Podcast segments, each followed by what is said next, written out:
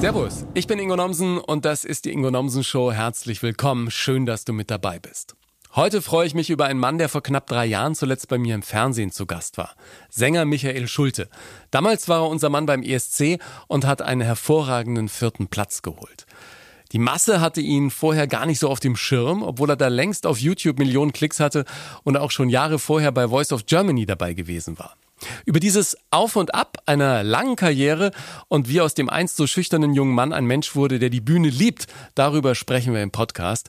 Denn Michael ist jetzt auch wieder live unterwegs in diesem Sommer und er genießt das, denn seine Tour wurde auch mehrfach verschoben. Und wir lernen ihn als Familienvater kennen. Immerhin hat er inzwischen zwei Kinder und es ist auch, ja, ein kleiner Papa-Talk geworden aber ein sehr, sehr schöner, wie ich finde. Da gibt's nämlich eine Menge Parallelen zwischen uns, obwohl seine beiden Kids ein bisschen älter sind als meiner. Und ich verstehe jetzt auch immer, immer besser, wie schwer du dich als Künstler von deiner kleinen Familie zu Hause loseisen kannst. Und äh, bin, was den Genuss der Live-Auftritte angeht, natürlich jetzt auch mehr als angefixt. Ich habe am Wochenende in Hessen gespielt, vielleicht habt ihr das auf Instagram mitbekommen. Und das war wieder so schön, ja, echt ausverkauft, klasse Stimmung. Und dann ist das in der Tat äh, wie ein Rausch, ja, also völlig drogenfrei, dank Publikum. Ich komme da immer besser rein in diesen Modus, der dich durch den ganzen Abend trägt. Und ich weiß auch, dass meine Geschichten das einen Abend lang tragen. Ja, das äh, war mir nicht immer ganz so klar. Und diese Gewissheit ist toll. Nächster Soloabend übrigens am 11. August auf Sylt im Haus am Cliff. Ich freue mich sehr drauf, falls ihr auf Sylt seid. Vielleicht habt ihr Lust vorbeizuschauen. Dir jetzt viel Spaß mit Michael Schulte und einem Gespräch, das ich sehr genossen habe. Und diese Freude wünsche ich dir auch. Okay, ladies and gentlemen, open your ears. It's the Ingo Nomsen Show. Grüß dich, Michael. Hallo Ingo, freut mich, na? Ja, mich, mich freut das auch sehr. Du bist ja gerade schon wieder unterwegs. Wenn du das Rad der Zeit im Kopf so ein bisschen zurückdrehst auf das Jahr 2006, als du angefangen hast, auf YouTube Musik hochzuladen, ja. ist es nicht ein bisschen crazy, wie sich das alles bei dir entwickelt hat? Ähm, ja, schon. Irgendwie crazy, irgendwie ähm, so, dass ich auf jeden Fall sagen kann, ich wusste damals nicht, dass das irgendwo wann so sein wird, wie es äh, eben gelaufen ist. Ich hatte auch keinen Plan oder sowas.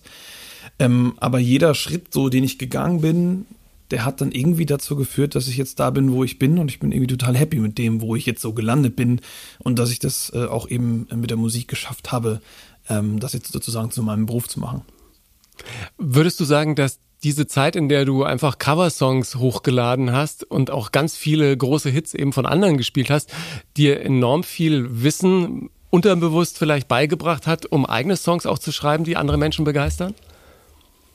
Das ist eine gute Frage. Also ich, ich also damals war es für mich ähm, irgendwie so, dass ich es wirklich genutzt habe, um, um möglichst viele Leute auf mich aufmerksam zu machen. Also es ist natürlich so, dass diese Cover erstmal sehr, sehr spannend waren für alle. Ne? Die hatten da viele äh, Songs oder Lieblingssongs von, von ihnen auch, die sie gesucht haben auf YouTube. Ne? Und das war ja alles noch relativ neu und sind dann über die Suchleiste sozusagen über mein Cover gestolpert und dadurch habe ich natürlich echt viele Zuschauer generiert, weil mein, mein Video dann da irgendwo meistens relativ weit oben mit aufgepoppt ist und die haben draufgeklickt und fanden das dann oft äh, irgendwie ganz gut. Und das habe ich mir natürlich zu Nutzen gemacht. Ich habe zu dem Zeitpunkt auch schon eigene Songs geschrieben. Die waren, glaube ich, von der Qualität her noch nicht so da, wo sie jetzt heute sind. Und sie waren auch dann einfach immer ein bisschen weniger schlecht geklickt, weil die Leute sich halt äh, eher für diese Coverversion interessiert haben. Und von daher war das für mich, glaube ich, schon eine, eine, wichtige Sache in, in meiner kleinen Strategie, in Anführungsstrichen, die ich mir damals irgendwie so ähm, da zusammengebastelt habe, um eben irgendwie musst du ja starten, irgendwie musst du ja die Leute auf dich aufmerksam ja. machen. Und von da fing das ich mein, du warst, an. Du warst schon jemand, der von Haus aus irgendwie auch einen gewissen Ehrgeiz mitgebracht hat und gesagt hat, ich will da vorne auf die Bühne und irgendwann mit meinen eigenen Songs erfolgreich sein. Äh, lustigerweise, also ja, Ehrgeiz ja. Ich bin ein sehr, sehr ehrgeiziger Mensch. Ich bin auch ein totaler Wettbewerbsfreak. Also ich liebe auch mhm. äh, all sowas und, und ja, Ziele setzen und die erreichen. Das ist für mich eine sehr, sehr große Sache. Ich liebe das. Aber ich habe damals tatsächlich nicht gedacht, ich muss unbedingt auf die Bühne. Also es war immer ich habe gerne Musik gemacht, ich habe sehr, sehr gerne gesungen, aber ich war unfassbar schüchtern und, und, und hatte jetzt kein riesen Selbstbewusstsein. Ähm, bin sehr spät in die Pubertät gekommen, war immer so der Kleine, ähm, äh, bin wirklich dann mit 15, äh, also mit, mit, Anfang 15 hatte ich noch eine hohe Stimme so und bin dann da erst so ein bisschen in Stimmbruch mhm. gekommen. Und dementsprechend kamen da so viele Sachen zusammen, wo ich nie wirklich im Kopf hatte, ich will irgendwann ein berühmter, was da? Ich will irgendwann ein berühmter Megastar sein, der auf den Bühnen steht, sondern das, das war so weit weg, das konnte ich mir gar nicht vorstellen. Deswegen war es erstmal hm. auch mit YouTube so dieses, ich habe Lust, mal zu schauen, ob es da draußen Leute gibt, die meine Musik, das, was ich mache, die meine Stimme, ob die das gut finden. Und da war natürlich YouTube irgendwie ganz geil, weil ich das aus meinem Zimmer äh, zu Hause machen konnte. Und wenn ich äh, irgendwie was verkackt hatte, dann habe ich es einfach normal aufgezeichnet und habe es ja. halt dann einfach ganz entspannt äh, hochgeladen, ohne dass ich das Gefühl hatte, da, da stehen jetzt zum Beispiel 100 Leute vor der Bühne und, und, und gucken mich an. So. Die ja. haben mich zwar dann irgendwie im Video angeschaut, aber es war halt irgendwie mit so einer gewissen Distanz. Das hat mir da sehr gut gefallen anfangs. Jetzt weißt du noch, was der erste Song war? Bestimmt, oder? Und wie lange du damit gehadert hast, ob du genau den jetzt hochlädst? Äh, der, der erste Song war Tears in Heaven. Das Video gibt's aber auch nicht mehr. Also ich hatte wirklich, ich bin 2006, habe ich mich angemeldet äh, und da hieß auch, glaube ich, mein Account irgendwie Tears in Heaven 2. Und Ach. der wurde, der wurde dann irgendwann leider ähm, gesperrt, dieser Account, zwei Jahre später. Ähm, deswegen denken mhm. viele immer, dass ich erst seit 2008 bei YouTube äh, bin, aber die, eigentlich bin ich seit 2006 da. Oder hieß der Michael S. Production? Ich glaube, ich habe den irgendwann von Heaven 2 in Michael S. Production umbenannt. Und ähm, damals war das alles rechtlich noch nicht so ganz klar, ob man diese Cover überhaupt machen darf, ob man die hochladen darf. Ja. Da haben die Labels dann immer gesagt, ja, hier, das kannst du ja nicht einfach machen, das ist ja unser Song, den kannst du ja nicht einfach covern. Und ja. haben sich dann irgendwann dazu entschieden, äh, diesen Account äh, äh, ähm, zu löschen, beziehungsweise ich glaube, wenn du irgendwie so dreimal gestrikt wurdest, wurdest du dann halt gesperrt und Irgendwann haben die, äh, haben die Labels dann verstanden, dass das natürlich eigentlich auch gute Promo ist für deren Künstler und für deren Songs, wenn da andere Leute diesen Song, äh, Song covern. Und so habe ich dann eben zwei 2008 den heutigen Account, glaube ich, eröffnet. Tears in Heaven war damals mhm. das erste Lied und ich weiß wirklich, dass ich, ich glaube, es war wirklich so, wie man sich das vorstellt, mit meinem Zeigefinger auf Abschicken. Soll ich es machen oder soll ich es nicht machen? Weil ich auch äh, wusste, ne, damals auch noch Internet verhältnismäßig frisch alles noch.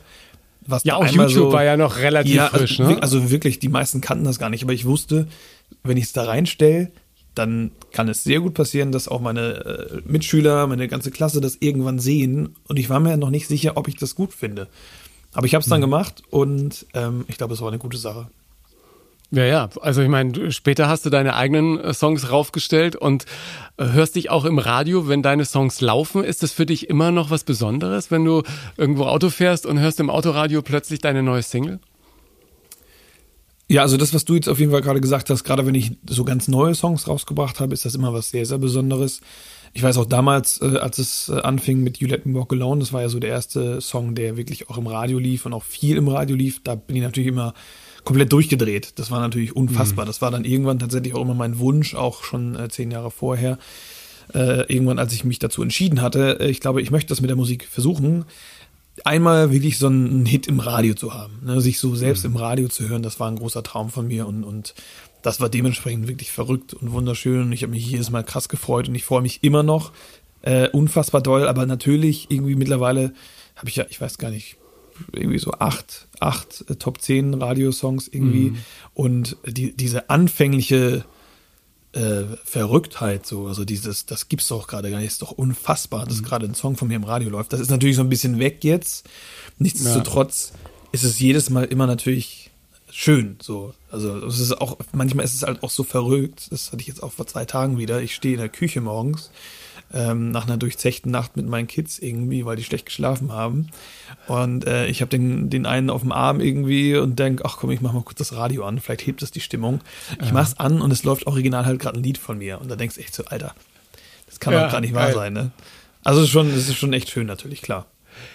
Und ist das Gefühl äh, nochmal anders und, und wahrscheinlich auch noch viel besser? Oder wenn du auf einer Bühne stehst und ein paar tausend Leute singen dir deine eigene Nummer entgegen? Das ist natürlich wirklich auch echt eine ziemlich geile Sache. Also wie du schon sagst, wenn da wirklich so viele Menschen vor der Bühne stehen und die können halt die Texte mitsingen und wenn du die singen lässt, dann singen die das Ding halt im Zweifel auch alleine. Also das ist natürlich schon eine, eine, eine geile Art der Bestätigung einfach, dass das mit der Musik gerade total gut läuft und dass die Leute irgendwie deine Musik mögen und es ist natürlich echt verrückt, dass so viele Leute dann das Lied so kennen. Also das ist schon wirklich sehr schön ähm, und da freue ich mich auch jetzt echt auf diese ganzen Konzerte im Sommer die ja jetzt auch äh, endlich wieder ein bisschen größer möglich sind. Ja, also da geht ja auch als Musiker schon ein bisschen das Herz auf, oder? Dass äh, jetzt wieder Menschen auch vor der Bühne zusammenkommen können und Musik genießen können. Und ich denke, auch im Sommer wird es ein paar äh, schöne Konzerte geben können. Ja, wir spielen ja jetzt relativ viel auch schon. Wir haben aber auch in den letzten zwei Jahren verhältnismäßig viel eigentlich gespielt. Ich glaube, wir waren so mitunter die Truppe, die äh, am meisten gespielt hat in Deutschland, weil wir gesagt haben, wir, wir, wir spielen trotzdem, es muss ja irgendwie weitergehen. So wie es halt möglich war, wir haben halt anfangs wirklich irgendwie zehn Autokino-Konzerte gespielt, 2020. Äh, und dann kamen ja diese, diese Abstandskonzerte, ne, so ein bisschen Social Distancing ähm, und äh, verrückte, krasse Sicherheitskonzepte, dass da auch wirklich keiner sich irgendwie anstecken kann. Das haben wir dann auch gemacht so und das war natürlich auch nett, dass man überhaupt was machen konnte und ein bisschen spielen konnte, aber es war natürlich alles viel kleiner. Wir waren auch nur zu dritt auf der Bühne. Es war äh, ähm, eher so ein bisschen akustischer. Ähm, und jetzt ist es halt wieder so, wie man es wie man es halt gewohnt ist, einfach von, von den Jahren davor. Was natürlich schade war, so, es war halt gerade echt der Zeitpunkt, wo es bei mir so richtig, richtig losging. Äh, und wo wir so die erste richtig große Tour spielen wollten, im März 2020 war das.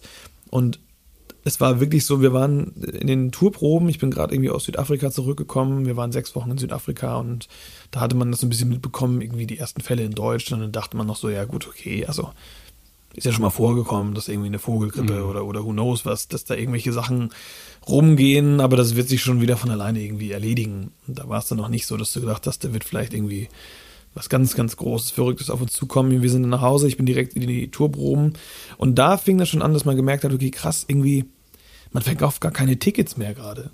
Also ja. die, die Ticketverkäufe sind komplett eingebrochen.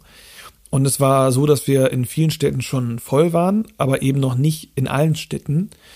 Und so die letzten zwei Wochen vor so einer Tour sind halt immer so die, die Wochen, wo du halt eigentlich die meisten Tickets verkaufst, so, ne? Weil das ist kurz vorher. Viele entscheiden sich dann kurzfristig, ey, lass hingehen. Und dann mhm. dachten wir schon so, hä, fuck, was ist denn jetzt los? Wir verkaufen einfach ja. keine Tickets mehr. Das ist echt richtig doof, so. Und da dachten wir, aber gut, wir wollen sie natürlich trotzdem spielen und sind auch mhm. irgendwie immer noch davon ausgegangen, dass wir die spielen werden. Und dann fing es aber ja schon an, dass so die ersten Bundesländer gesagt haben, jetzt darf man nur noch äh, 5000 Leute irgendwie da dürfen sich treffen. Das hat uns dann noch nicht so gestört, weil 5000 sind bei meinen Konzerten noch, noch nicht. Ähm, mhm. Und dann ging es aber irgendwann so los zu 1500 und zu 1000. Und dann wussten wir schon so, okay, wir wollen in der Woche losfahren. Wer weiß, was in der Woche ist.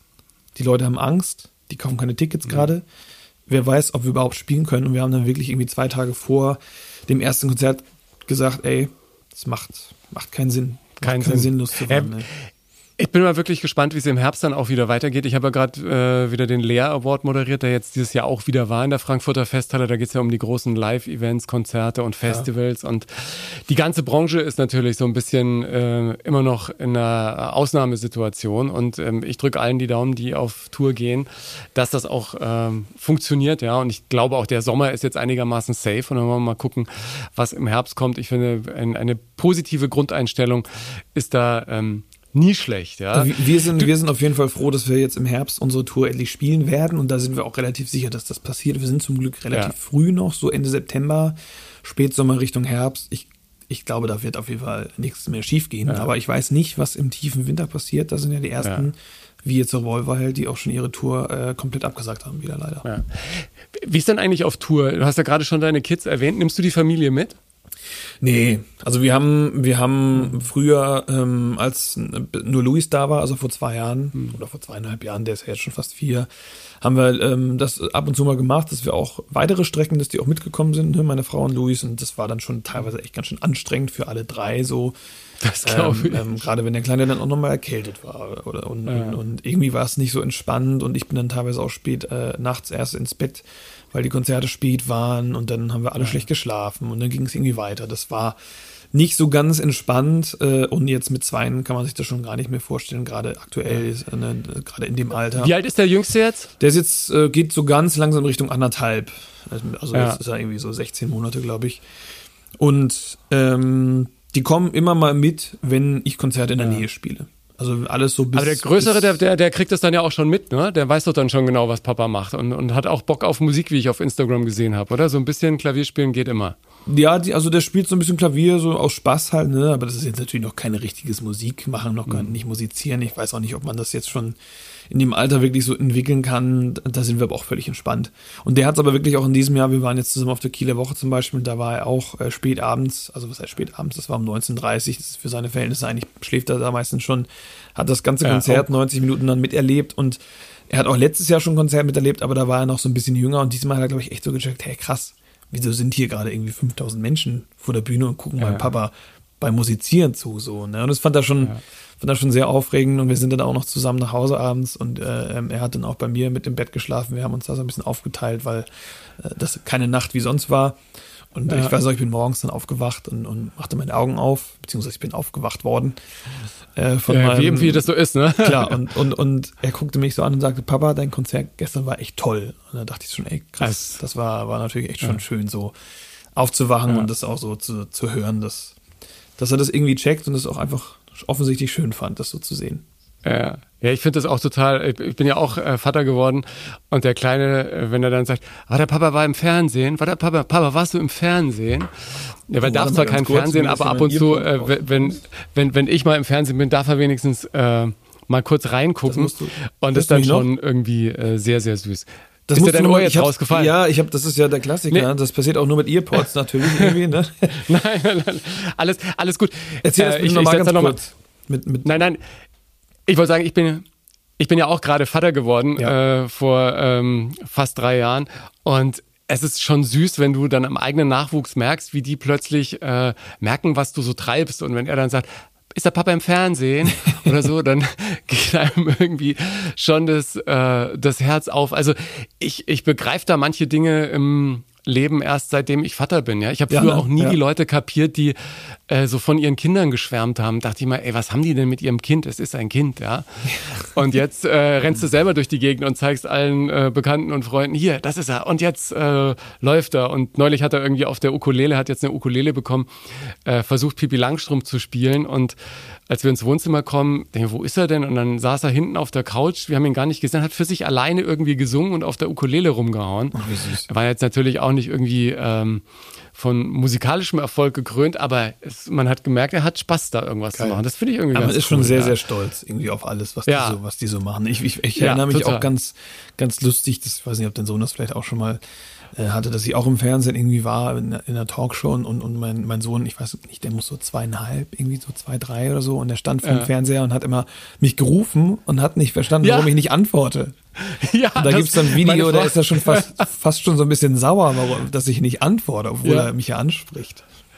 Ja, das ist so lustig. Ich hatte mir meine Frau auch neulich nach einer Sendung, in der ich zu Gast war, geschickt. Und da saß er am Frühstückstisch und ähm, ruft die ganze Zeit, Papa, Papa, ja. Papa. ja, ähm, aber es ist, ja, es, es ändert einfach irgendwie alles und du hast einen äh, dermaßen einen Schlafmangel am Anfang, das hätte ich ja irgendwie auch gar nicht erwartet, ja. Aber so langsam geht's jetzt wieder. Man also, unterschätzt das auf jeden Fall, oder? Also das ist voll. Ich weiß noch, in, in der zweiten Nacht im Krankenhaus, wir hatten dann, dann damals war das zumindest in der Zeit auch möglich, so ein ähm, Familienzimmer. Ja, hatten wir auch. Und die erste Nacht war eh noch, also erst irgendwie um 19 Uhr oder mal, 21 Uhr irgendwie zur Welt gekommen und die erste Nacht war eh natürlich absolutes Chaos und äh, man wusste nicht, was ja. so passiert.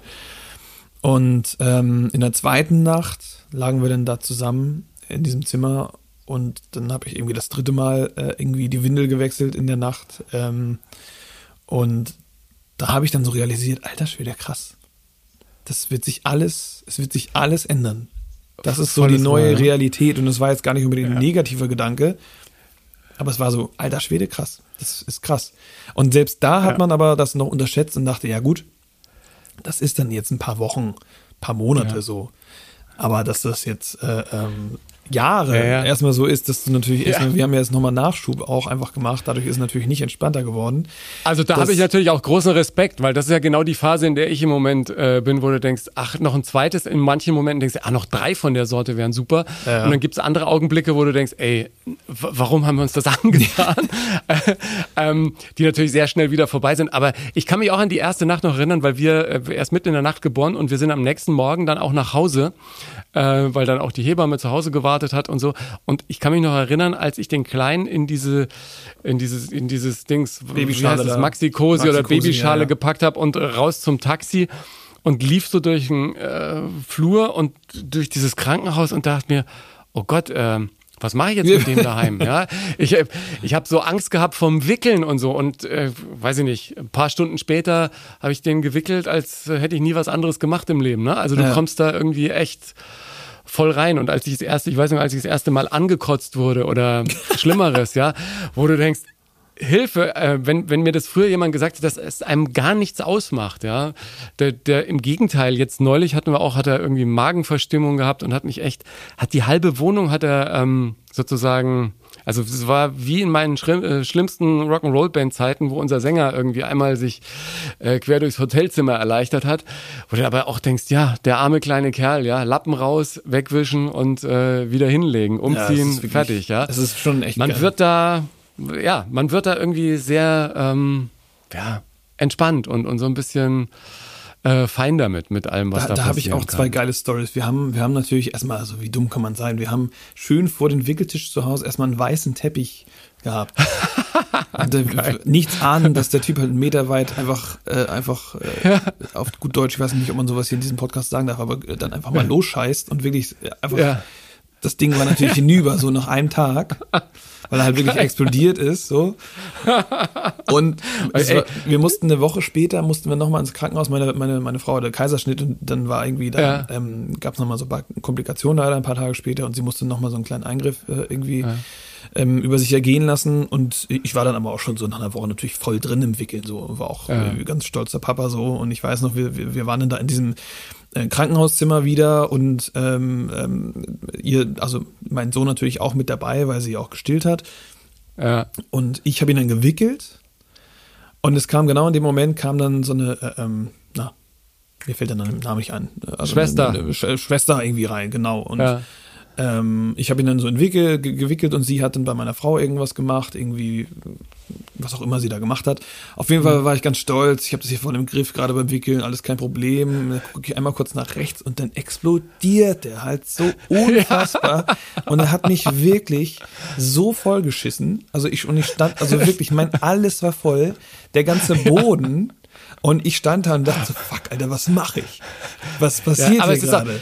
Ist aber auch so lustig in den Momenten. Also ich, früher wäre ich, glaube ich, ausgerastet, auch als er mich neulich vollgekotzt hat nachts. Ich war ja, ich war ja wirklich nass, von oben bis unten ja, nass, ja. ja. Es war alles irgendwie warme äh, Milch, Hafermilch, keine Ahnung, Abendessen. Warm, ja. Und, und früher hätte ich gedacht, oh Mann, mein Parkett, das ätzt alles weg. Ja. Und meine Klamotten und so. Und heute denkst du, ja, einmal drüber, fertig und so. Und erzählst dann auch noch ganz stolz, wenn, äh, das war ein Abend, wo, wo ich alleine zu Hause war mit ihm. Äh, und erzählst du, ja, gestern, hier habe ich wieder ganze Arbeit geleistet, Jawohl. alles weggewischt. Und also in dem Moment denkst du echt so, fuck, ich bin durch. In dem Moment habe ja, ich genau. fuck gedacht, danach ist eine lustige Story. Und das Geile war, er, genau. ich hab, war dann dabei irgendwie das vom Boden und von mir so, so geringfügig irgendwie wegzumachen, während ich ja. ihn so ein bisschen festgehalten habe, damit er nicht runterfällt. Und äh, ihn dann irgendwie auch versucht sauber zu machen. Und während ich das versuchte, hat er angefangen zu pinkeln. Ja. Und hat sich selbst das. in den Mund gepinkelt. und sogar noch auf die, gegen die Fensterscheibe, die hinter ihm war. Also es genau. war so wirklich, ich dachte, was ist hier eigentlich los? Woll, willst du mich eigentlich verarschen? Das genau. kann doch jetzt nicht. Ich, Manchmal, Manchmal lacht er dann einen auch an und dann denkst ja, du, ja, das hat er, das hat er jetzt mit Absicht. Ich war das so stolz, dass ich alles im Griff habe und dann ging alles einfach genau. nur schief.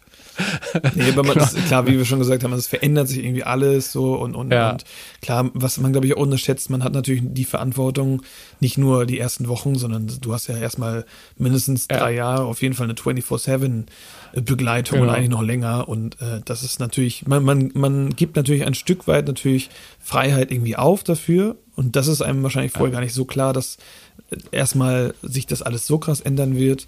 Und das ist immer so eine Mischung, finde ich auch. Es ist wunderschön und das, was man sich erträumt ja. hat, auf der anderen Seite aber auch, Alter, krass.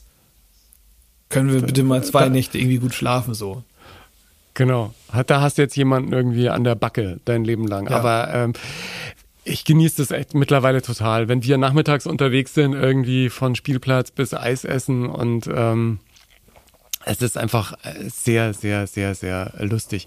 Mhm. Man, man fühlt sich dann auch ein bisschen mehr im Leben angekommen, finde ich, ja. Also ich fühle mich heute so mit der Situation, in der ich mich als Vater äh, befinde, irgendwie viel mehr im Reinen, als ich das irgendwie jemals war, ja. Du bist mit deiner Family auch in Haus gezogen, so du hast sozusagen auch alles abgearbeitet, was man sozusagen an familiären äh, Träumen braucht. Ihr wohnt in Buxtehude?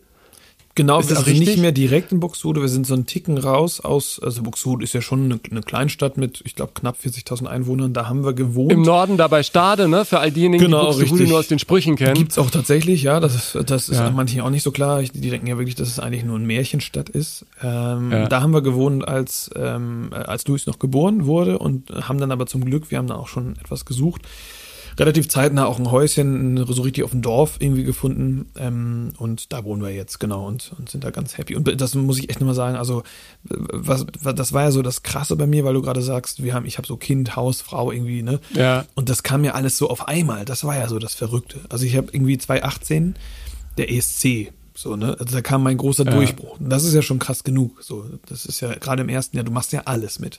Du gehst ja zu jeder kleinen TV-Show, zu jedem Radiosender, zu jedem Interview, du machst alles. Das ist natürlich. Macht einen, Entschuldigung, macht einen das nicht auch irre? Also gerade du, du gehst ja dann auch zu allen äh, europäischen Fernsehsendern, wenn dieses Ding ist. Richtig, Und, das war äh, anstrengend. Also du bist Das ja da war- einmal durch den Wolf gedreht, ne? Ja, und es war, das war natürlich irgendwie geil so und es war ja das, was ich mir auch erwünscht hatte, aber es war natürlich krass, weil halt zeitgleich wir noch geheiratet haben, unser erstes Kind bekommen haben, in ein Haus gezogen sind und es war so, Alter, manche machen das halt in so fünf Jahren mal entspannt, jedes Jahr Ja. irgendwie so gefühlt eine Sache und wir haben es halt einfach in ein paar Wochen, Monaten einfach alles auf einmal gehabt. Das war jetzt auch nicht geplant, aber es kam halt so und am Ende ist es natürlich auch voll gut, dass das alles so kam. Aber dieses erste Jahr, das war schon wirklich echt krass so. Also ähm, Ja. wir, wir haben alles gegeben. Meine Frau, ich auch. Ähm, und, und wir sind ganz stolz, dass wir da durch diese äh, ja wirklich auch irgendwie anstrengenden Zeiten, schön, aber echt sehr anstrengenden Zeiten echt äh, gut durchgekommen sind.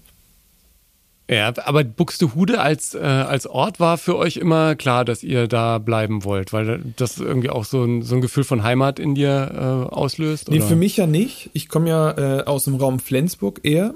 Ähm, und ich habe zu dem Zeitpunkt, als ich meine Frau kennengelernt habe, in äh, Hamburg gewohnt, also auf der Reeperbahn direkt hinter der Davidswache, zusammen mit, mit, äh, mit Giesinger. Ähm, Ja, ihr wart ja, da können wir gleich vielleicht nochmal drüber sprechen mit Max Giesinger. Lange, äh, vier Jahre, glaube ich, habt ihr in der WG gewohnt. Genau, richtig, vier, fünf Jahre. Und, und äh, wir haben da eben gewohnt und ich habe da meine Frau kennengelernt, die hat in Buxtehude gewohnt und hatte da ihre logopädische Praxis. Das heißt, sie äh, hat so ihren Lebensmittelpunkt in Buxtehude gehabt und hat auch all ihre Freunde dort gehabt. Und das war mir dann natürlich relativ recht, weil ich eh so ein bisschen in meiner idealen Vorstellung wäre ich irgendwann mit meiner Familie in, ins nähere Umfeld von Hamburg gezogen, weil ich Hamburg als Stadt einfach sehr mag. Und das bot sich dann natürlich an, weil Buxtehude ist zwar schon Niedersachsen, aber im Idealfall von da, wo wir jetzt, im Idealfall von da, wo wir wohnen, brauchst du wirklich zum Elbtunnel 25 Minuten. Also man ist relativ schnell da. Wir sind im Umfeld von Hamburg. Wir haben hier den ganzen Freundeskreis irgendwie von meiner Frau. Ähm, ich habe eh meinen Freundeskreis von ganz früher, ne, von, von der Flensburger Zeit, mit denen habe ich nicht mehr wirklich was zu tun. Und die anderen, das sind alles Musiker. So, die leben da, wo es gerade lustig ist irgendwie oder halt mitten in der Stadt in Hamburg oder in Berlin. Von daher, das ist jetzt auch nicht so das, was wir uns ge gewünscht hatten. Von daher war das irgendwie echt eine, eine super Lösung jetzt hier. Klar. Und Buxtehude ist damit auch äh, nochmal für alle ganz klar gesagt, nicht am Ende der Welt, sondern Hamburg ist nicht weit Es ist wirklich nicht weit. Es Hannover ist ein schönes weit. Städtchen. Bremen ist auch nicht weit. Es ist, also ich liebe das hier. Man ist wirklich super angebunden, äh, nah an der Autobahn. Ähm, und Buxtehude noch dazu ist wirklich ein richtig schönes Städtchen, ja.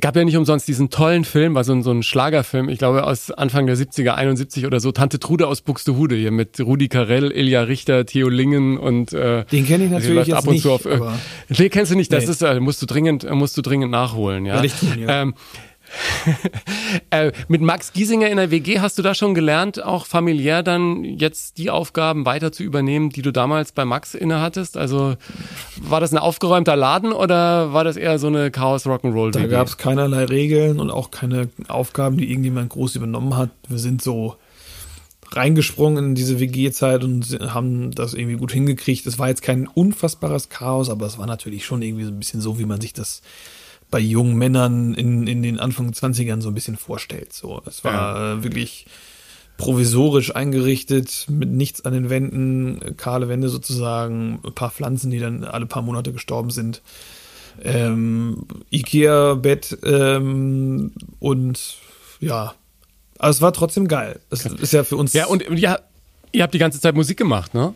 Wahrscheinlich. wir haben Musik gemacht und viel gefeiert. Auf jeden Fall. Ja, ja gut, das gehört ja dann zusammen. Also ich kann mich erinnern, nach dem Abi bin ich ja ausgezogen und wohnte dann auch bei einer alten Dame unterm Dach. Und ein Bassist, mit dem ich viel zusammengespielt hatte, wohnte vier Häuser weiter. Äh, ich habe da ein Jahr nur Musik gemacht. Wir haben jeden Nachmittag irgendwie zusammen gekocht und bis in die Nacht ähm, Musik gespielt, Zapper gehört und ähm, irgendwelches Zeug geraucht. Also es war auch eine, eine interessante, eine interessante Zeit, ja. Ähm, Ich fand's ihr geil. Habt euch ich ja fand's super. Ich hab's geliebt auch. Ja. Ich liebe das heute noch, wenn ich hingehe, dass, äh, dass ich die ganzen äh, Jungs von früher wieder treffe. Das allerdings im Mona am Staffelsee und es dann doch von Düsseldorf ähm, Ein aus ein, ein, kein, kein kurzer Weg. Ja, ne? klar. Aber sag mal, Max und du, ihr, ihr habt ja viele Dinge sozusagen in Anführungsstrichen gleich gemacht. Beide natürlich äh, jede Menge Radiohits abgeliefert, aber beide auch bei Voice of Germany dabei und beide nicht gewonnen. Im Ende doch ein Segen gewesen, oder? Dass ihr nicht den ersten gemacht Das habt. werde ich oft gefragt, ob, ob das damals gut war, dass wir nicht gewonnen haben. Kann man natürlich im Nachhinein schwer sagen. So, manche sind ja der Meinung, dass man dann diesen Titel The Voice of Germany zu krass irgendwie wie ein Stempel auf sich so hat. So, das weiß ich nicht. Ich glaube, man kann trotzdem danach auch erfolgreich sein. Aber was ja für uns schön war, ist A, dass wir uns da kennengelernt haben. Wir kannten uns ja vorher nicht. Wir sind dann beide wirklich zur ersten Staffel von The Voice gegangen, haben uns da kennengelernt, haben uns angefreundet, sind beide zusammen ins Finale ähm, haben danach dann relativ schnell äh, irgendwie entschieden, dass wir zusammenziehen und einfach so ein bisschen gemeinsam musizieren und einfach so schauen, wie wir halt weitermachen von da aus. Sind, ähm, haben kurz in Berlin gewohnt, haben dann zwei Jahre zusammen in Mannheim gewohnt, dann nochmal zwei Jahre auf der Reeperbahn und glaube, haben uns ähm, musikalisch auch so ein bisschen gut getan, weil wir uns weiterhin angestachelt haben, auch weiterzumachen, so, ne? Was ja viele nach einer Ja. Castingshow auch machen, wenn der erste Hype erstmal so weg ist, dass man dann irgendwann aufgibt, wenn man merkt, irgendwie passiert ja nichts, so, ne? Das ist Es natürlich. ist halt alles Arbeit, ne? Das vergessen die meisten. das ist halt so also, krass. So manche, viele sagen, ja, aus Castingshow-Teilnehmern wird eh nichts. Aber das ist ja auch nicht so, also das, wieso so, also die denken halt, ein Typ kommt aus einer Castingshow, ist ein Superstar. Ist er halt, aber natürlich nicht. Ne? Man hat ein paar Coversongs Mhm. im Fernsehen gesungen und ein paar Leute kennen einen natürlich. Aber das richtige Ding fängt ja erst danach an. Und das, das verstehen dann auch viele, glaube ich, gar nicht, wenn sie aus so einer Show kommen, dass man halt anfangen muss, irgendwie Songs zu schreiben, Alben zu veröffentlichen, Konzerte zu spielen. Man muss sich ein Publikum richtig erspielen. Man muss den Leuten zeigen, dass man halt einfach ein geiler, eigenständiger Künstler ist, der auch eigene Songs hat, der ein 90-Minuten-Konzert gut spielen kann. Und da muss man halt wirklich echt eine äh, Ausdauer haben und das dauert halt Jahre. Und, und, und wenn man diese Ausdauer nicht hat, hat, dann. hat dir dann aber doch am Anfang ein bisschen geholfen, dass dich Ray Garvey dann mitgenommen hat auf Tour, oder? Da, da schmeckt man doch dann auch so ein bisschen rein in das, was möglich ist. Es war auf jeden Fall wirklich ein schöner Einblick in das, was man so haben könnte und wie das so läuft. Ich bin dann als Special Guest mit auf seine Tour gekommen, er hat mir so ein paar Tipps und Tricks gegeben und das war super. Das war ja 2012 und danach ähm, haben wir jetzt aber nicht mehr so groß irgendwie was gemacht. Ich habe ihn jetzt auch nicht irgendwie als mein Mentor irgendwie ausnutzen wollen und er kann natürlich auch nicht dafür sorgen, dass ich erfolgreich bin so. Aber Ja. es war irgendwie eine nette Starthilfe und, und, und äh, ab da bin ich dann sozusagen meinen Weg alleine gegangen. Und es hat ja dann auch wirklich jahrelang nicht geklappt, so mein Durchbruch. Ich habe ja wirklich, glaube ich, vier Alben veröffentlicht bis 2018 und habe immer gedacht, das kann doch nicht sein, ey. Das waren wirklich gute Alben so und, und auch gute Songs, aber es hat Ja. einfach nicht geklappt so. Ne? Man muss einfach am Ball bleiben. Ich habe so viele Tourneen gespielt. Bei Max irgendwie das gleiche und dann hat es bei Max 2016 einen Ticken vor mir dann geklappt, eben mit 80 Millionen und da haben wir auch in Hamburg zusammen gewohnt. Und das war für mich dann einerseits so, dass ich mich natürlich sehr gefreut habe für Max. Auf der anderen Seite war es so, ey, krass, er war dann viel unterwegs, ne? Das erste Jahr haben wir schon angesprochen, da ballerst du halt wirklich alles einmal durch. Und ich war dann viel zu Hause und habe gesagt, so krass, ey, ich möchte das ja eigentlich auch so gerne. Was, fuck, ey, ich, also das war, ja, wie, wie gesagt, Ja. so einerseits sehr glücklich, aber auch eine Form, ich weiß nicht, ob es Neid war es jetzt nicht so richtig, aber so ein Aber bisschen. so ein bisschen ein sportlicher Ansporn, oder? Ja, und so ein bisschen traurig, dass ich hier immer noch irgendwie zu Hause sitze und es bei mir einfach irgendwie aber noch ich- nicht so geklappt hat, ne? Ja, aber das, ich glaube, das gehört echt absolut dazu, zu allem, äh, was, was in diesem schönen Showgeschäft stattfindet, ne? Dass man so ein bisschen diesen hat jetzt, jetzt los. Und ich glaube, wenn man aber dann, und das würde mich mal interessieren, was du glaubst, was es dann bei dir ausgemacht hat, dass es dann wirklich funktioniert hat auch irgendwann, war es dann vielleicht doch eine gewisse Entspanntheit, die sich dann auch einstellt bei allem Ehrgeiz und bei all dem Wollen, dass man sagt, ey, jetzt lass uns einfach mal machen, das ist gut, das wird funktionieren und irgendwann macht's dann eben Klack und das Ich, klappt. ähm, ich, es war, war eine Zeit, so 2017 dann irgendwann, wo ich so nahezu dabei war, aufzugeben, in Anführungsstrichen. Beziehungsweise es war auch schon 2016 so, dass ich gemerkt habe, der Druck ist mir zu groß gerade. Das tut mir nicht mehr gut. So. Ich war Ja, dann, du hast ja dann auch so ein bisschen in, in dem Business einfach weitergearbeitet, oder? Dich auch um andere gekümmert. Genau, und, ich habe so dann nämlich, da war ich ja dann auch schon 26 und dann ist das schon irgendwann so, dass du denkst, okay, ich kann jetzt auch nicht bis ich 40 bin irgendwie so weitermachen und hoffen, dass Mhm. es irgendwann knallt und wenn es da nicht knallt, dann bin ich 40 und habe aber irgendwie jetzt auch noch, ich war, bin ja wie gesagt ein ehrgeiziger Typ und und ich, mir, mir war das schon wichtig, dass ich eine Art von Karriere mache und wenn es dann nicht in der Musik ist, Mhm. was sehr schade gewesen wäre, dann halt irgendwo anders vielleicht. Und so habe ich mich dann entschieden, dass ich so ein bisschen den Druck rausnehmen muss aus der Musik, damit es mir auch wieder Spaß macht, weil es hat mir zu dem Zeitpunkt nicht mehr so viel Spaß gemacht, eben aufgrund dieses Drucks, den ich mir selbst gemacht habe. Habe angefangen zu studieren tatsächlich dann äh, Medien- und Kommunikationswissenschaften, weil ich dachte, okay, so fange ich schon mal an, mir vielleicht auch ein weiteres Standbein irgendwie aufzubauen. Ich habe angefangen, eine Influencer-Agentur mit aufzubauen ähm, und hatte dann so meine drei Gebiete und das hat mir irgendwie gut getan. Und ich hatte in dem Moment auch teilweise das Gefühl, so dann auch 2017, denn ich mache weiter Musik auf jeden Fall, aber wenn es nicht klappt, dann ist das so. Ich bin trotzdem glücklich irgendwie. ja. Und habe mich dann aber durch diese Entspanntheit, die ich hatte, irgendwie dazu entschieden, hey, ich, vielleicht versuche ich es einfach mal beim ESC. Ähm, ich, ich glaube nicht, dass ich da. war das so, war das so, so, so, eine, so eine Idee, die irgendwann kam? So, ein- so ein Heureka-Moment in der Badewanne, wo du sagst, ach komm, ESC. irgendwie, ich weiß nicht, ich, wir waren in Buxtehude und ähm, meine Frau saß auf dem Sofa und ich bin dann irgendwie über diesen Artikel wahrscheinlich gestolpert, dass die jetzt wieder Leute suchen. Und ich habe gedacht, ich glaube, Ja. ich habe meine Frau angeguckt und habe gesagt, ich glaube, ich bewerbe mich da einfach mal. Weil ich dachte, das passt halt eigentlich voll gut, weil ich bin ein guter Musiker. Ich hatte zu dem Zeitpunkt relativ viele internationale äh, Streams irgendwie bei Spotify und Co. Das, ähm, da, da war irgendwie echt viel Bestätigung aus dem Ausland. Und ich dachte, ich bin, bin ein Typ mit, mit Wiedererkennungsmerkmal, sowohl was das Aussehen als auch die Stimme angeht. Und dachte, hey, warum nicht? Ich glaube nicht, dass ich mich gegen Tausende von Menschen da jetzt durchsetze und dass ich da am Ende wirklich für Deutschland singe. Aber warum dann nicht einfach mal probieren? Who knows? Und dann ging das irgendwie re- relativ ratzfatz. Drei Monate später war ich schon unter den letzten sechs irgendwie. Und dann kam es halt so, wie es dann irgendwie kam. Und das war dann so scheinbar der Moment, wo ich den richtigen Weg wieder gegangen bin, wo ich mich im richtigen, Ja. zum richtigen Zeitpunkt für die richtige Sache entschieden habe. Und das muss man halt manchmal im Leben auch einfach haben, dass man die richtigen Entscheidungen trifft. Und das habe ich in dem Moment dann scheinbar gemacht. Ja, und äh, vielleicht ein bisschen auch dem Flow vertrauen, ne? den das Leben einem dann so äh, vorlebt. Ja? Weil Ja. du ja vorhin auch gesagt hast, dann sind unglaublich viele Dinge gleichzeitig passiert. Und äh, uns geht's oft so, ähm, wenn meine Frau und ich abends da sitzen und sagen, ey, was ist eigentlich in den paar Jahren, in denen wir jetzt zusammen sind, irgendwie alles passiert? In, den, in dem einen Jahr schreib, schreiben wir beide Bücher, dann äh, höre ich plötzlich mit volle Kanne auf, dann äh, ziehen wir irgendwie nach Berlin, dann kriegen wir ein Kind, wir heiraten, dang, dang, dang. Krass, ne? Und Ja. ähm, ja, es, es, also wenn es passiert, dann kann in einem Leben irgendwie richtig, richtig viel ähm, passieren. Und äh, wenn man sich dann auch deinen Weg anguckt, weißt du, äh, wenn man weiß, dass du irgendwie als Musiker auf der Straße äh, Musik gemacht hast und im Prinzip einen Hut aufgestellt hast und äh, acht Jahre später äh, stehst beim ESC und, äh, und räumst da ab. Und man, man sieht ja jetzt auch, ich habe ja neulich ein Insta-Live mit Malik Harris gemacht, was ich auch, er hat eine super Nummer gemacht, ne? Aber ähm, wird dann äh, letzter und da muss man sagen, ist der, der vierte Platz von dir natürlich auch im, im Vergleich zu dem, was sonst oft passiert ist beim ESC, natürlich mega. Hat dir das auch geholfen, im Ausland dann so ein bisschen äh, zu reüssieren und kannst du heute in all diesen Ländern, die zum ESC mit dazugehören, auch live auftreten und Leute kommen oder beschränkst du dich erstmal auf Deutschland, Österreich, Schweiz? Nee, also ich, ich beschränke mich schon also ein bisschen auf Deutschland und so. Ich würde natürlich auch im Ausland mehr machen, wenn das irgendwie ginge. Ähm, ich glaube, ich hätte mich damals wahrscheinlich aktiv dafür entscheiden müssen, dass ich in jedem Land irgendwie eine zweiwöchige Tour, Promotour und so mache. Aber das war auch in diesem Jahr, ich habe es ja schon angesprochen, also ich war mit Deutschland schon bedient, was Promo angeht und Ja. dann noch Familie und so. Ich hatte in Holland, ähm, ähm, könnte ich das auf jeden Fall jederzeit machen. Da war der Song auch, der ESC-Song irgendwie, glaube ich, auf Platz 3 im Radio und, und ist auch Gold gegangen und so. Und da gibt es also schon so ein paar Länder. In Polen lief das auch sehr gut. Da hatten wir jetzt auch eine andere Nummer, die sehr gut funktioniert hat. Es gibt so ein paar Länder, da hat man so erste äh, Songerfolge, aber ansonsten ist jetzt noch nicht so viel groß im Ausland. Ich habe sehr, sehr viele Streams immer noch in Amerika und in England. Ähm, also ich weiß gar nicht, wie viele Millionen Streams jeden Monat allein aus Amerika. Also da ist es schon so, dass die Leute meine Musik hören im, im Streaming. Ja.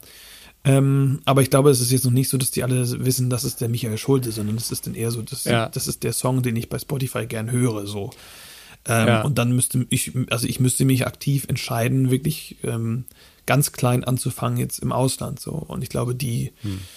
Die Kraft und die Zeit habe ich auch gar nicht, mich da jetzt wirklich, also wenn ich jetzt ja. Anfang 20 wäre, würde ich vielleicht sagen, gut, ich gehe jetzt mal einen Monat nach Amerika und versuche einfach mal mich vor 50 Leuten hochzuspielen irgendwie.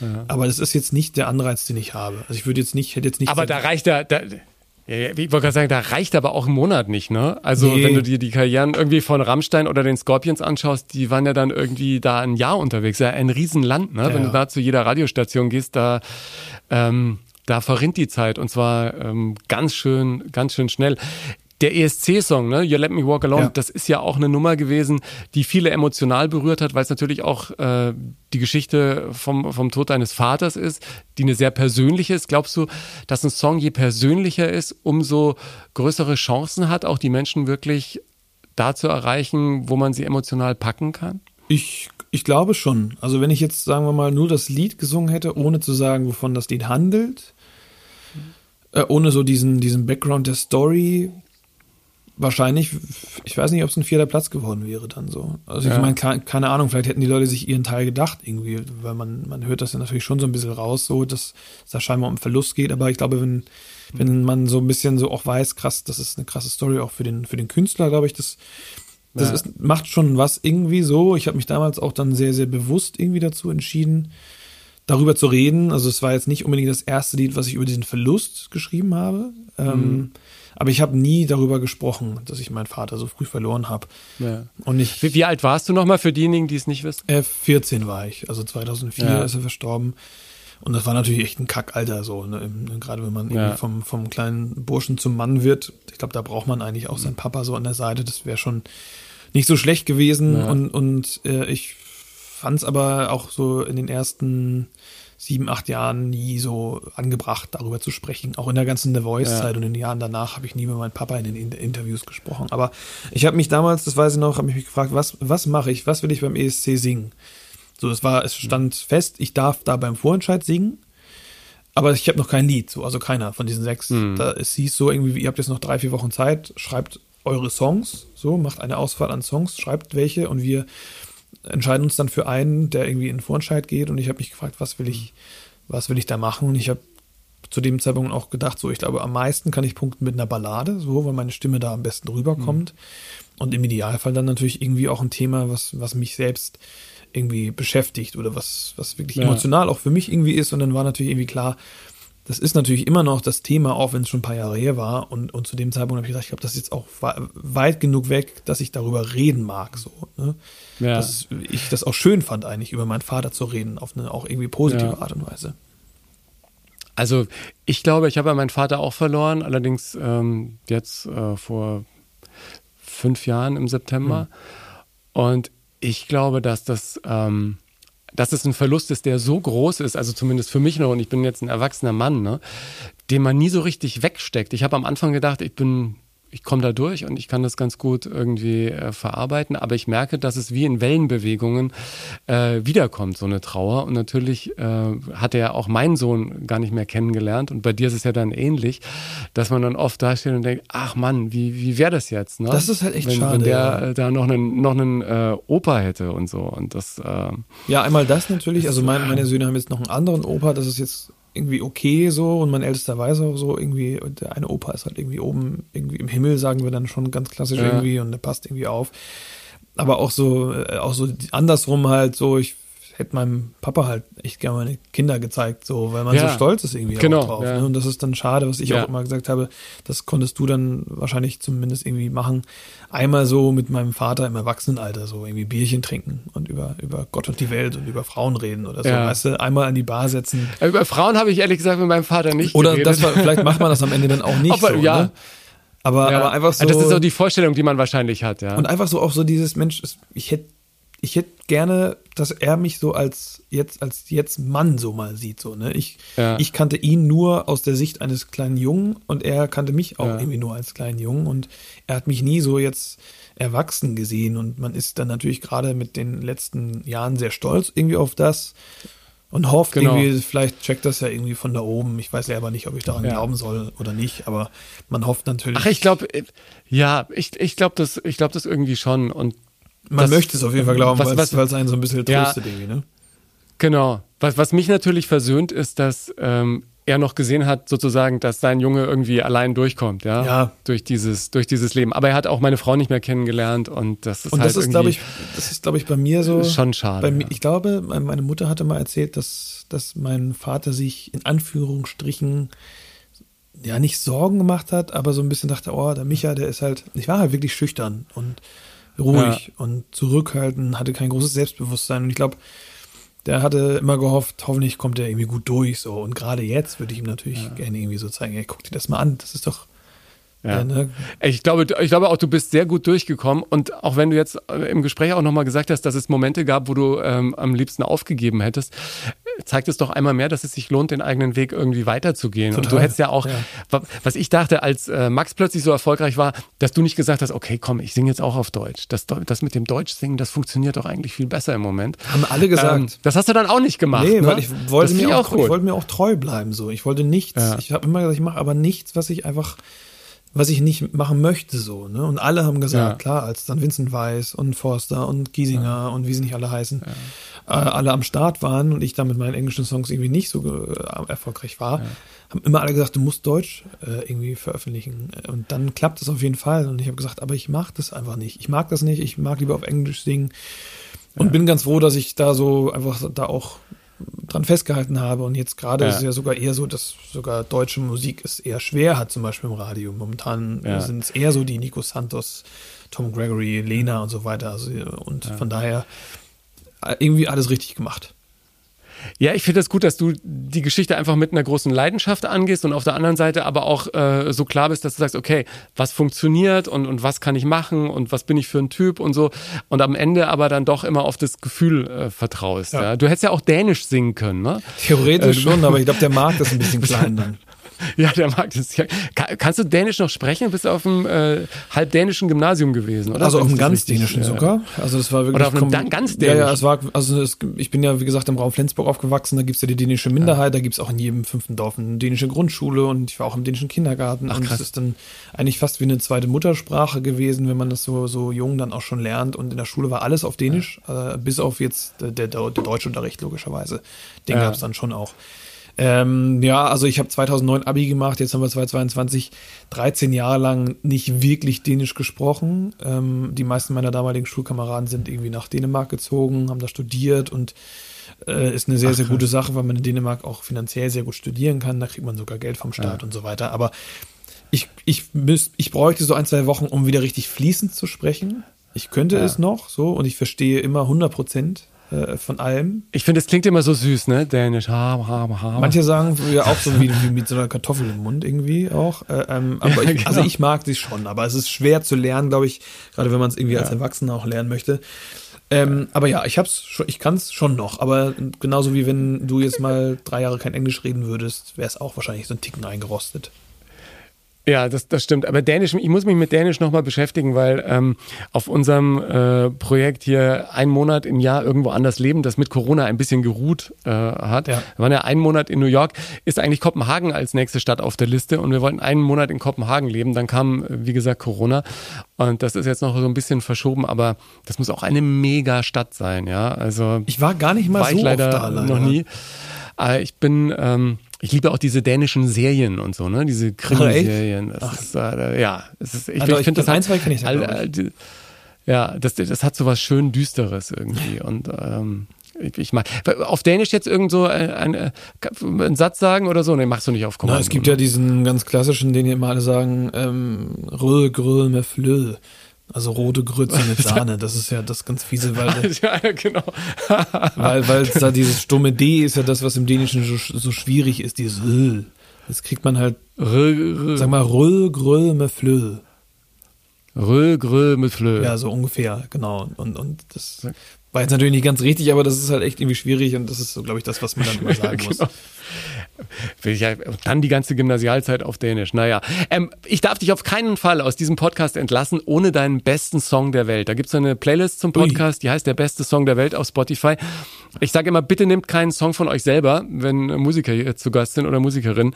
Deswegen, ähm, was ist für dich so eine Nummer? Äh, Eric Clapton, Tears in Heaven ist sicherlich auch eine, eine Weltnummer, ne? Aber vielleicht hast du irgendeine, wo du sagst, Ähm, dann würde ich jetzt, glaube ich, von Peter Gabriel äh, Book of Love nehmen. Ah, eine super Nummer. Habe ich neulich erst gestreamt. Wirklich? Ja, ich gesagt. habe sie auch jetzt neulich Ja. auf einer langen Autofahrt auch ein paar Mal wieder durchgehört. Ich habe die damals, als ich äh, noch, da war ich wirklich gerade 18, 19 oder sowas, da habe ich sie in der Serie Scrubs zum ersten Mal entdeckt. Da Ja. wurde die Nummer nämlich gesungen und ah, ich habe ich hab sehr viel geheult. So eine Nummer Herzschmerz ähm, und finde Oh sie ja, auch noch wunderschön. Und das ist so, ich mache das an und denke so, Alter, wow. Was irgendwie, das, Ja. da kommen so Emotionen hoch, obwohl ich natürlich gar nicht mehr traurig bin. Ähm, Ja. Aber trotzdem ist das so was Herzerwärmendes, so ein bisschen traurig machend, aber irgendwie auch eher hoffnungsvoll und das ist einfach ein wunderschönes Lied in dieser Version auch. Ähm, das würde ich jetzt auf die einsetzen. Ja, wunderbar. Das packe ich drauf. Peter Gabriel, Book of Love. Sehr schön. Dann sage ich dir ganz vielen Dank. Na klar, wünsche einen ebenso. schönen Festivalsommer, viele tolle Konzerte Dankeschön. und äh, auf ganz bald, Michael. So machen wir es. Danke Bis dir. dann. Ciao, ciao. Wenn du mehr zu den Menschen im Podcast wissen und tiefer in die Themen eintauchen willst, in den Shownotes gibt's jede Menge Links dazu. Folg mir auf Instagram oder Facebook, teile den Podcast mit deiner Community und anderen, denen er gefallen könnte, poste dein Feedback unter den Beiträgen zur Folge oder schick mir einfach eine Nachricht. Wenn du Lust hast, schau gerne auch in mein Buch Hilfe, ich bin zu nett rein, in dem ich meine Entwicklung der letzten Jahre beschreibe, raus aus der Nettigkeitsfalle, rein in ein ganz neues Leben. Ich freue mich, wenn du auf Apple Podcasts oder Spotify eine ehrliche Bewertung abgibst, das erhöht die Sichtbarkeit der Show. Dank dir dafür. Die Playlist zum Podcast heißt Der beste Song der Welt und die gibt's auf meinem Spotify-Kanal. Alles wird in den Shownotes verlinkt. Dir vielen Dank fürs Hören heute und bis zum nächsten Mal.